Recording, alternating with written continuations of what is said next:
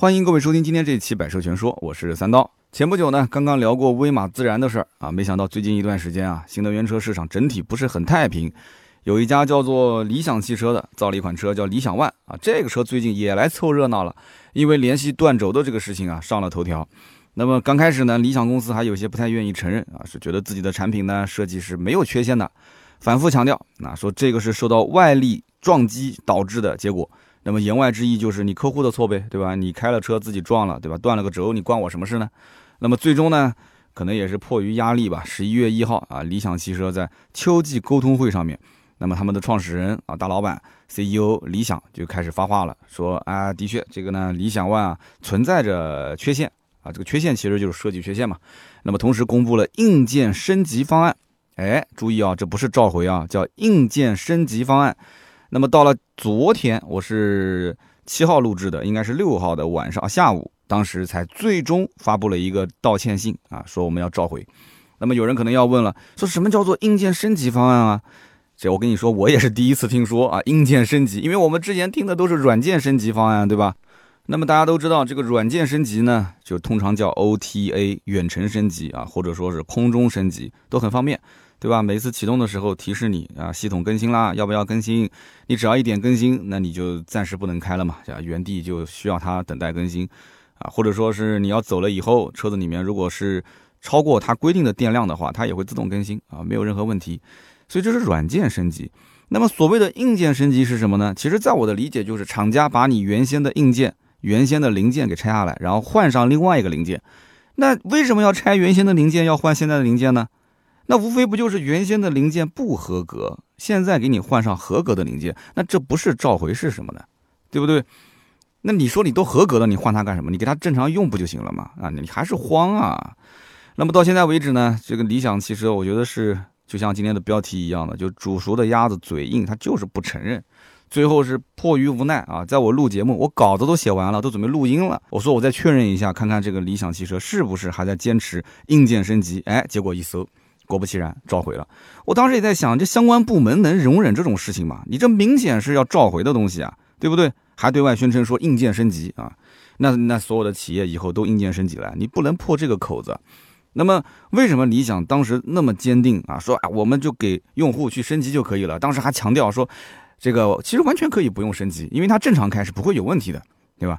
他们就觉得说正常驾驶没有问题，只有在激烈碰撞的时候才可能造成前悬架下摆臂球头脱出。那很多的一些小白用户说这我听不懂，你听不懂，你只要记得就这一段话的意思就是断轴，对吧？言外之意，工程师的意思就是什么呢？就是可换可不换。对吧？你正常行驶都没有问题，激烈碰撞才会有问题。那么理想的领导说，这个是出于什么呢？出于服务好客户，所以我才来给你换的。他不是承认自己的东西有问题，是我要服务好客户，我才给你换零件的。所以我一直在考虑这个问题点。我当时看那个新闻，我越看越不爽，你知道吗？就按道理说，召回是需要厂家向相关部门去报备的啊。你包括之前你像威马的那个电池的事情，它是迅速报备，然后下午当天就直接公布了，说我们执行这个召回的流程。对吧？那我就想，就理想汽车还在那边打太极，前面啊又是开会，又是对外宣传，又是什么欢迎媒体去对比试驾啊，我们的零件是没有问题的，这不是煮熟的鸭子嘴硬吗？绕来绕去的咬咬文嚼字的，对不对？就想什么教育客户，哎，客户思维、产品逻辑啊这些东西。理想汽车后来是向相关部门报备了，那我就问你了，你是向什么部门报备的？你以什么理由报备的？哎，如果你不是坚持没有问题吗？你没有问题，你为什么要报备呢？对不对？你为什么要更换呢？一共才卖了两万多台车啊！这一次一下头一万多台车需要进行更换这个零件啊，所以我也是挺佩服这新造车势力，它的创造力确实很强啊！就硬生生还弄出一个词儿啊，什么词儿呢？就是硬件升级，用这个来转移大家的注意力。这种原创的精神，我觉得是值得我们对吧？其他的车企去学习的。那学点好的，不要学这些东西。我们自媒体也要学习原创嘛，对吧？所以说实话。断个轴，在我看来其实并不可怕，对吧？你比起自燃啊，比起爆炸这种事情来说，这根本不值得一提。但是呢，当理想汽车发生这个事情的第一起开始，前前后后其实发生了六七起，就是按照官方给的数据，其实都有十起发生这个问题。你自己也知道发生这个问题的根本原因是什么，然后还在那个地方咬文嚼字，然后把所有的这些不管是媒体也好，用户也好的节奏给带跑偏。坐实的问题呢，你还要带跑偏。我觉得这种企业肯定是走不长远的，有问题，你知道吗？就像那种做微商的、搞传销的一样，就是这家企业从一开始诞生，我就觉得它有一种什么样的给我的感觉呢？就是他说的永远是对的啊，你你任何你提出的质疑都不行啊，他会觉得说我是很懂用户的，我是很懂产品的，我是用户思维、产品思维。对我承认，理想确实曾经做汽车之家，它有很多的逻辑，确实是从用户的这种利益之上的角度去考虑的。但是从这件事情本身上来讲的话，我觉得其实就暴露出这家企业有很大的一个问题点，对不对？我觉得它肯定走不长远，因为我本来就不看好增程式这个解决方案，对吧？目前来讲，其实吃的就是一个国家政策的红利嘛。国内的限牌限行的区域，特别像上海，对吧？上海一个牌照那么贵，十一月一号绝对利好消息。啊，把所有的外地牌全部限制，从早上七点到晚上八点都不让开，然后整个的上海市的新能源车暴涨，啊，有绿牌政策的支持，国内限行限购的这个政策支持，那没办法，对吧？短途用电，长途用油，其实国内的插电式混合动力这些产品已经符合了，已经完全可以符合，可以满足这些用户的要求，但是没办法，插电式混合动力三十来万能买到什么车？我估计让你一下头报出来几款车，你都报不出来。那你们说买个比亚迪，比亚迪有人觉得说。这个牌子总觉得拿不出手，所以这就是国产车不争气，合资车呢价格又偏高，然后中间正好有个夹缝啊，有个市场缝隙，就被理想这个汽车找到了啊，造了一个理想 ONE，三十二万来块钱，对不对？三十多万，六座七座，对不对？同样同样，你跟我一样价位的，我比你大，我比你座椅布局更多，对不对？你跟我同样价位的，我是满配啊，我是满配的设定，我什么配置都有，三块大屏，所以就让很多一些。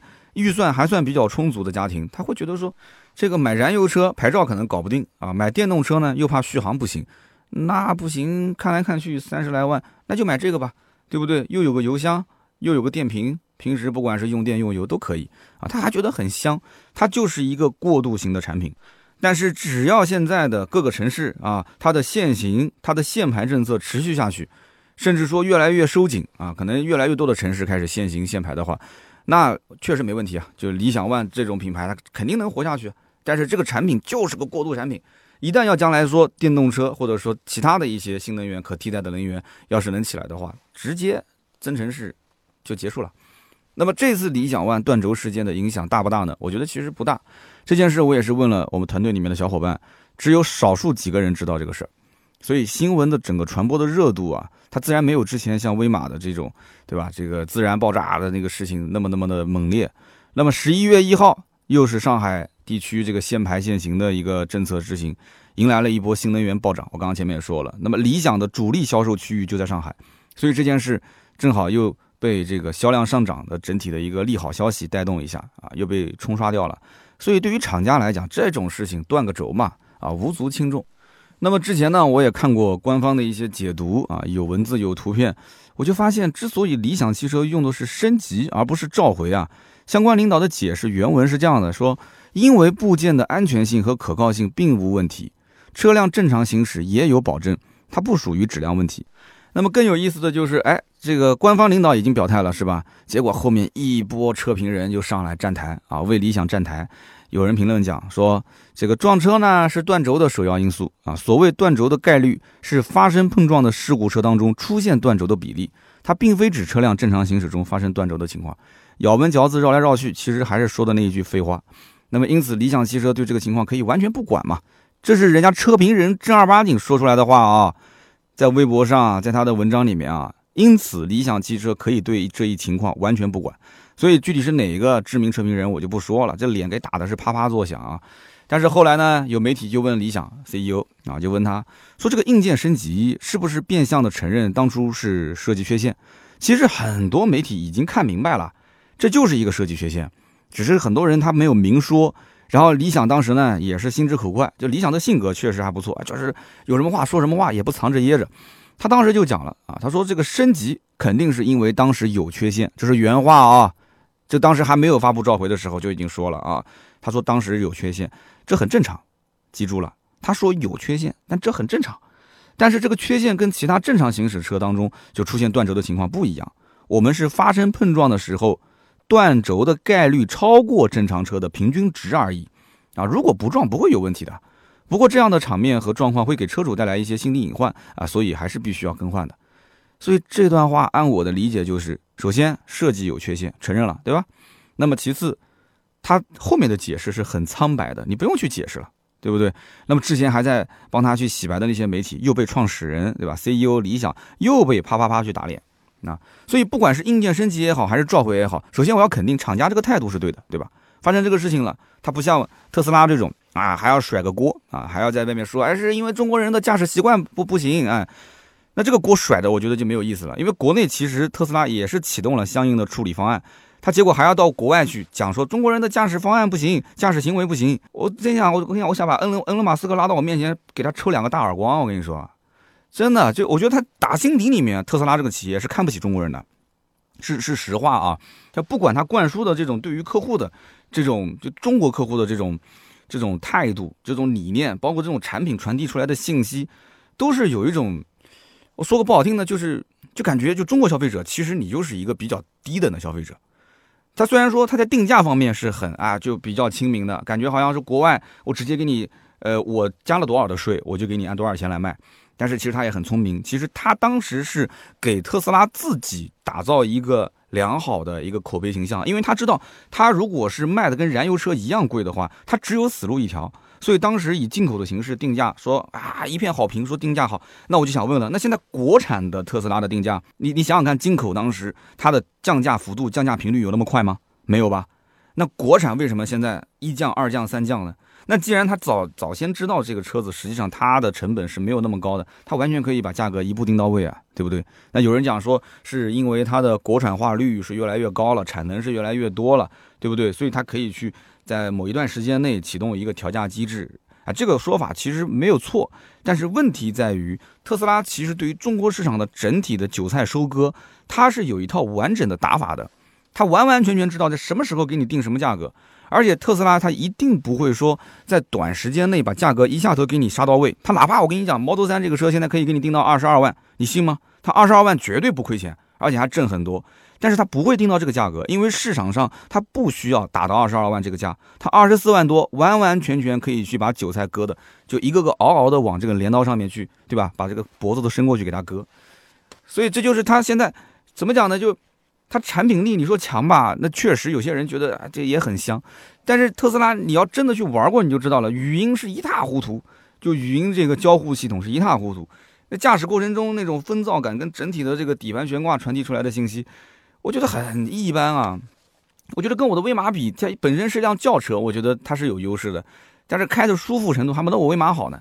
那么换句话讲，那之前我试小鹏 P7 的时候，我觉得任何一点都比特斯拉的 Model 3要强。强的都不是说百分之十、百分之二十，我觉得至少百分之五十以上。那为什么它还是卖的没有 Model 3好呢？品牌营造的好感度、前期的这种知名度，在外面，你随便拉个老大妈过来，一看特斯拉都认识。你开个小鹏，大家都不认识，对不对？所以呢，理想其实也想干这件事情，他也希望，就是说，呃，创始人老大也是像恩隆马斯克那种，天天大嘴巴，然后到处点炮啊，今天跟这个人放一炮，明天跟那个人放一炮，天天跟人吵架。对吧？上次又跟大众的 CEO 准备互怼，天天到处想碰瓷，然后找大流量的，想去去蹭流量。为什么？他就是想短平快的让整个企业销量能起来，知名度能曝光，像特斯拉一样的，哎，本身就是一个知名的 CEO，又是弄火箭，又是搞星链，最近不是在做这个星链计划吗？对不对？又是要搞一个什么超音速的什么什么地铁啥的啊？但是他就会认为你做汽车，你连火箭都能送上天了，做汽车那算啥呢？对不对？当然，理想呢，两家上市公司了吧？应该不止啊，我因为没统计过嘛。汽车之家肯定算是一家，这家公司理想又上市了，它底气肯定特别特别的硬啊。好，那么我们回到这个车子本身上来讲，根据理想汽车的官方统计，截止到二零二零年十月三十一号，理想 ONE 它累计发生前悬架的碰撞事故九十七起，其中呢有十起发生了前悬架下摆臂球头从球销脱出的情况。这个话呢讲的绕了半天，就是断轴啊！有人还在微博底下给我发留言讲说，人家是什么球头脱出，人家不是断轴，球头脱出是什么？你再去问问那些专家，什么叫球头脱出？而且你再去看看那些图片，有的直接咔嚓就断了，啥脱出啊？它就是断了。那么。当时官方讲，通过对每一起因为碰撞导致车辆下摆臂球头脱出事故的分析，发现均为车辆在碰撞当中单侧车轮受到较大的撞击，造成前悬架下摆臂球头从球销脱出。啊，这就导致理想 ONE 在碰撞事故当中球头脱出的概率确实要高于同级别车型。这是当时它是官方给了一个 PPT 啊，里面写到的这段话。那么目前来讲，从二零二零年六月二号起生产的理想 ONE 就已经使用了球销脱出力更高的前悬架下摆臂。大家记住了这个时间节点啊，六月二号之后生产的。那么数据就表明了，更换了脱出力更高的球销之后呢，理想 ONE 在碰撞事故当中就没有发生前悬架啊下摆臂球头脱出的情况了，就没有断轴了。所以，因此，为了降低早期用户在车辆发生碰撞事故之后前悬架下摆臂球头脱出的概率，那么，二零二零年六月一号之前生产的理想 ONE，它就可以免费升级拖出力更高的这个前悬架下摆臂的球销啊。那么要更换多少呢？一万多台。所以到了十一月六号的下午，也就是我文章都写完了，准备录音了。十一月六号的晚上准备录音，我一看，哟，理想汽车官方又改口了，人家不说是硬件升级了。发了一封道歉信，我的微博也转了，说根据《缺陷汽车产品召回管理条例》和《缺陷汽车产品召回管理条例实施办法》的要求，向国家市场监督管理总局备案召回计划。那么从即日起呢，啊，召回生产日期是从二零一九年十一月十四号到二零二零年六月一号的理想 ONE 电动汽车，共计呢一万零四百六十九辆啊，召回工作将在三个月之内完成。让我比较诧异的一点是什么呢？就是同样断轴。这次理想汽车的断轴事件啊，好像大家并不怎么关心。那首先，这个车可能关心的人就不多。这跟之前，比方说别克断轴、福特断轴、大众断轴的负面影响力比起来，那真的是小的太多太多了。那么我在看很多一些这个流量还算比较大的文章下方的评论的时候，让我比较惊讶的就是有的网友的评论，我真的是有点不太能理解啊。有人是这么说的：说这好歹是撞了才断，你看看其他的品牌，开着开着就断了。那么还有人觉得说，这种行为嘛，比起那个大众，对吧？之前打补丁的做法，那已经好不知道多少倍了，对不对？理想可以愿意给客户免费做硬件升级，很厚道了。还有人说什么？还有人说奔驰也断轴啊，特斯拉也断轴啊。哎，说这个写文章的编辑，你怎么不去骂他们呢？哎，怎么怎么？我也不知道，就这些网友是是智商真的低呢，还是说这是发自他们肺腑的声音呢？还是说这个理想的水军啊跑过来之后想帮理想来洗白，反正呢我看到很多啊，包括小视频平台啊非常有名的小视频平台，基本上你是搜不到理想的负面，为什么呢？因为都是成年人，对吧？自然就不用过多的去解释，大家都懂。那么其实对于理想 ONE 断轴这件事情啊，远比大家想象中要严重很多。从二零一九年四月上市，十二月份开始交付，官方数据显示，就是截止到今年十月十八号。累计交了两万多台车，九个月两万辆断轴六次。第一次是今年一月份，理想 ONE 和一辆宝马三系啊碰撞之后导致断轴。紧跟着五月十一号，理想 ONE 和路肩发生碰撞，也是断轴。八月九号也不知道撞了什么了，反正这个司机说我什么都没撞，但是呢，官方说他肯定是撞了，但撞什么了，官方也没解释啊，断轴。九月七号，福建的漳州又是一辆理想 ONE 撞到了道路中央的花坛。其实是蹭，我觉得那都不能叫撞，又断轴。九月十二号，河北又有一辆断轴，也不知道什么原因，反正看图片也没什么太严重的碰撞，就蹭了一下。大家网上自己可以搜图片啊，这个东西不吹不黑，看了就知道。其实撞的都不严重，有的连大灯都是完好无损的，这甚至旁边就是一个，哎，就翼子板上的一个小护板掉下来了，就这么讲，也不是很严重，哎，但是它就是断了。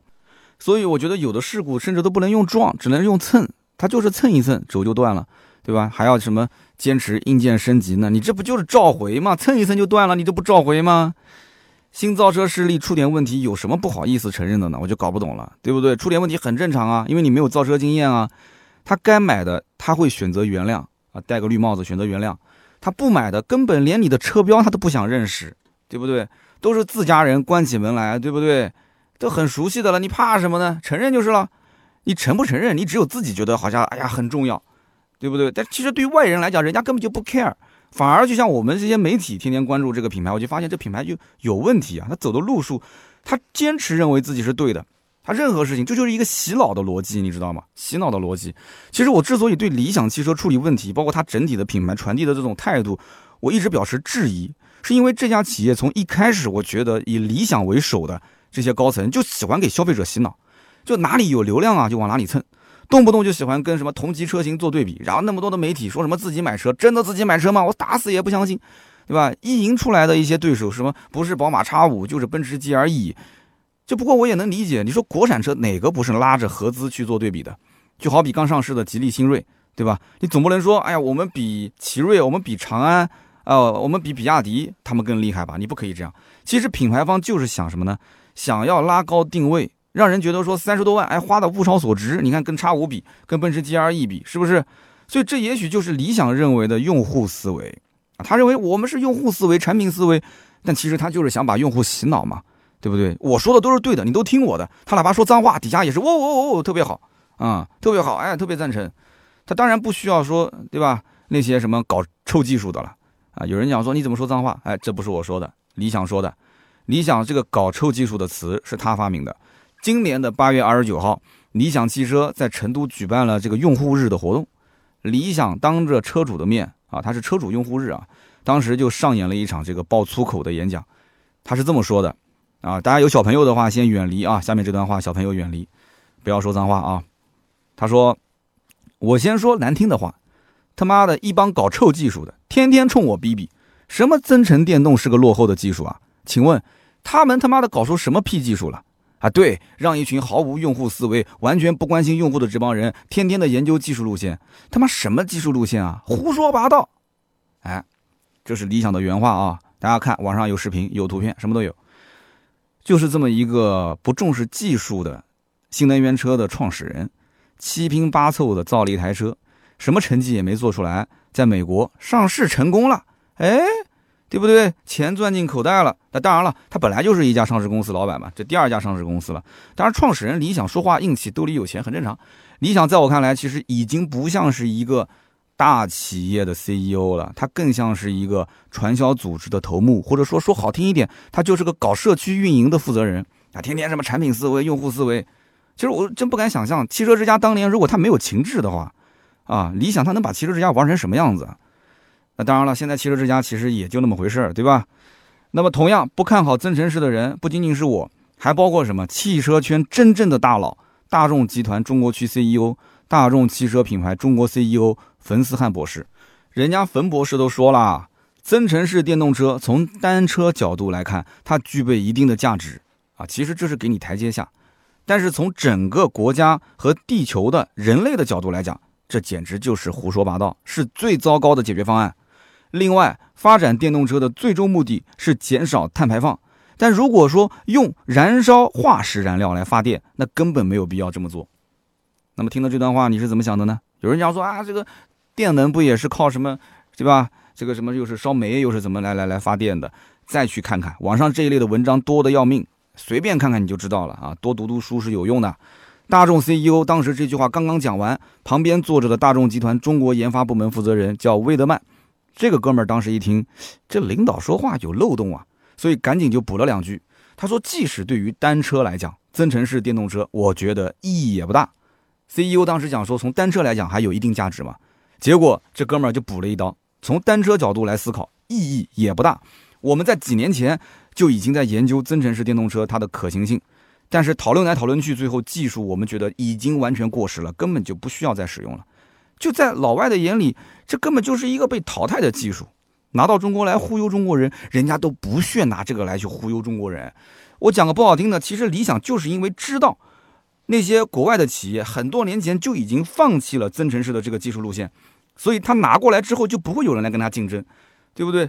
我之前不讲过吗？宝马之前有增程，人家不做了，i 三人家不做了，i 三现在就纯电动，别克原来。不也是有增程吗？人家也不做了。别克其实很早，通用集团也是做纯电动的，这它很有这个技术储备，没有任何问题啊。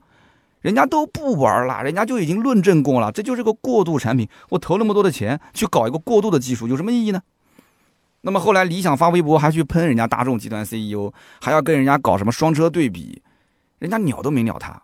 哎，干什么要跟你这种落后的技术搞双车对比呢？从单车的这个角度来讲，你跟我比什么？你说比加速？哎，对，好，你加速比我狠。你跟我比说，呃，油耗，我电动车我没有油耗。你跟我比电耗，你跟我比电耗，你再用油去辅助，那你纯电其实都一回事儿，对不对？那你去比续航，你不要用油箱，你用纯电去跟他比续航，那人家讲那不行啊。那我这毕竟有油箱啊，有油箱你还写什么八百九百公里续航呢？那你的续航值应该是无限公里数啊！你只要去加油站，你不就能加油了吗？对不对？所以这就让我想到一句话，叫一个造火箭的，旁边几个小孩讨论说，这个火箭到底是用火柴点还是用打火机点？你说你这个专家要是看他一眼，你就输了，对不对？就之所以说到今天为止，理想 ONE 就这么一个增程式的车辆，它还能活下来，就是因为中国市场的绿牌政策以及燃油车到纯电的一个过渡期还很长。它赌的就是这个过渡期很长，投资人也是这么想的，对不对？那理想汽车，你赌这个过渡期至少是五年以上，那么这家企业这么快就上市了，那前期投资人早就在资本市场上，对吧？把自己的钱就赚回来了嘛。那么再到后面，自然会有人来接盘，是不是？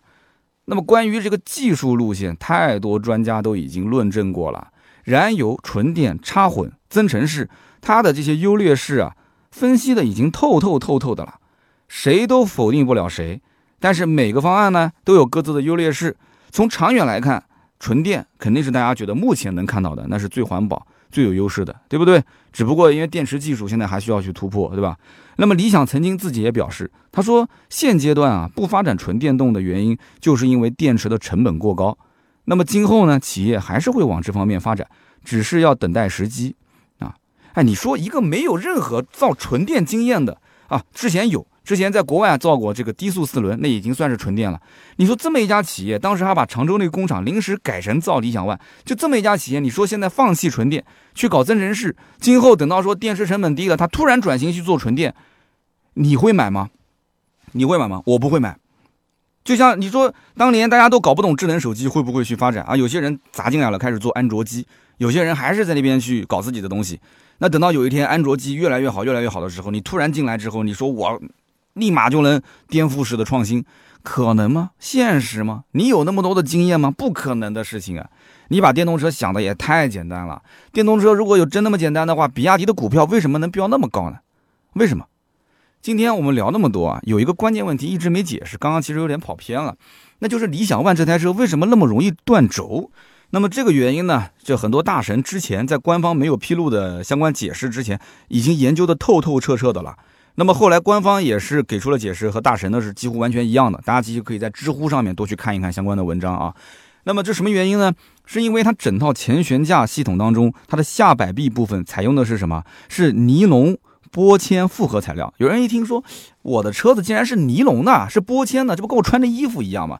哎，你不要这么理解啊。其实这个材质并不差啊。它虽然说是非纯金属的一个材质，但是呢，这里面包括这个 PA 六的材质，它是尼龙的一种。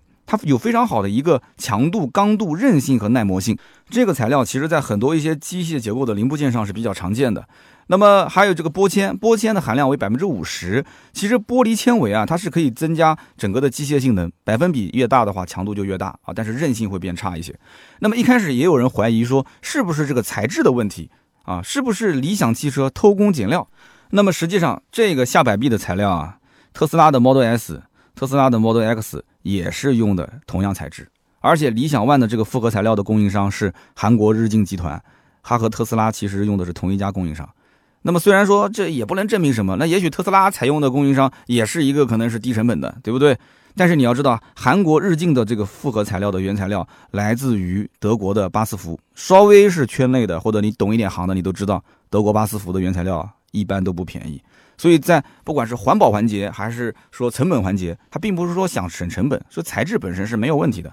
不过呢，如果以理想 ONE 它的整备质量两点三吨啊这个重量上来看的话，满载的设计重量应该是多少？基本上可以达到二点九吨。那么按照满载接近一比一的前后轴和分配来估算的话，前轴和为一点四五吨，单边轮合七百二十五公斤，也就是零点七二五吨。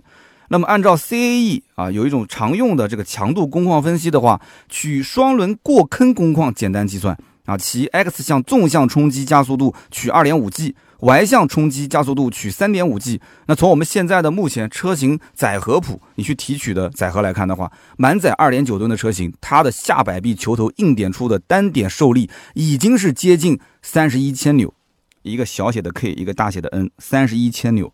所以三十五千牛，这是理想 ONE 对它的这个摆臂的一个单点受力的一个上限值啊，三十五千牛，它等于说安全系数仅仅为一比一点一，不就这个概念吗？对不对？因为刚刚大神已经算出来了嘛，对不对？下摆臂球头硬点处单点受力三十一千牛，如果是满载，理想 ONE 的设定是三十五千牛，那不就是一比一点一嘛？这个应该能听懂啊。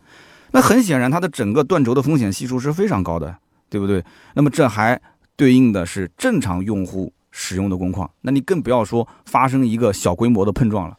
所以当时这就是那几个断轴的用户，你要问他，当时断轴的时候是不是车上坐着六个人啊？如果是七座的，那是不是坐着七个人啊？那你是不是还要调查一下这七个人到底都是像三刀这样，就是身材比较苗条的？还是都是像那个猴哥那样，就是哇，就是估估计两百斤啊！你坐七个猴哥跟坐七个我，你说能一样吗？你单点碰撞，那肯定是那强度，那对吧？哎，你还别说，那猴哥开的还真的就是理想 ONE，哎，下次试试，哎。所以说啊，现在最有可能的原因是什么？就是理想 ONE 在初期它的 CAE 分析没有做，或者说没有做全，因为新造车势力本身它前期的项目进度比较赶。啊，没有做完整的 CAE 的一个分析比较普遍，但那你就承认呗，你就说自己早期没有做全不就行了吗？偏要是煮熟的鸭子嘴硬，哎，说这个没问题，那个没问题，正常开。而且你后期的样车出来之后，它的验证流程肯定也不够充分，所以就导致现在一碰就断。那么现在好了，事情闹那么大了啊，你最后说把这个三十五千扭的摆臂升级到五十千扭，说就解决问题了，那的确啊，这是一个合理的解决方案，没毛病。那你早知如此，何必当初呢？好了，那么以上呢就是今天这期节目所有的内容，关于理想 ONE 断轴的节目。那么感谢大家的收听和陪伴，听到最后都是老铁啊。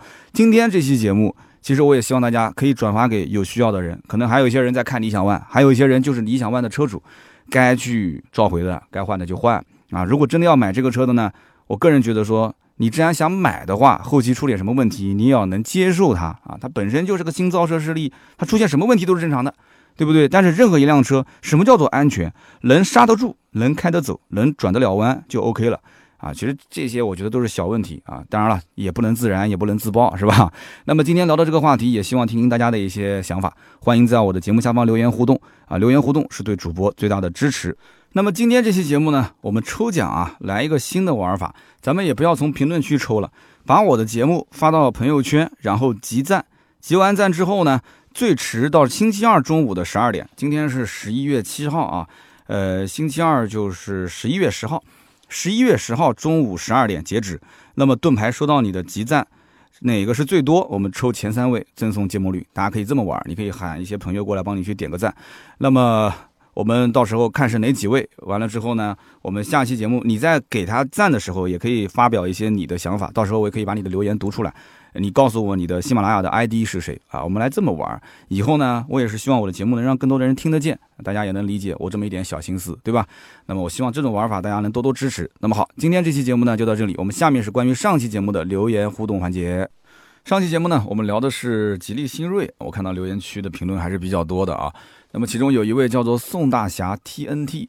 他说：“我呢就是一个吉利的车主，马上开帝豪已经第四年了，也经常呢跟开大众、别克之类的合资车的朋友交流。那么周围也有开众泰的、长安的啊，这些自主车我也都开过。那么我感觉呢，就是吉利造车技术还是不错的，在自主品牌当中算是比较拔尖的啊。与合资车比起来呢，我感觉反正我开不出有多大区别。我还是比较看好吉利未来的一个发展啊，非常支持国产品牌。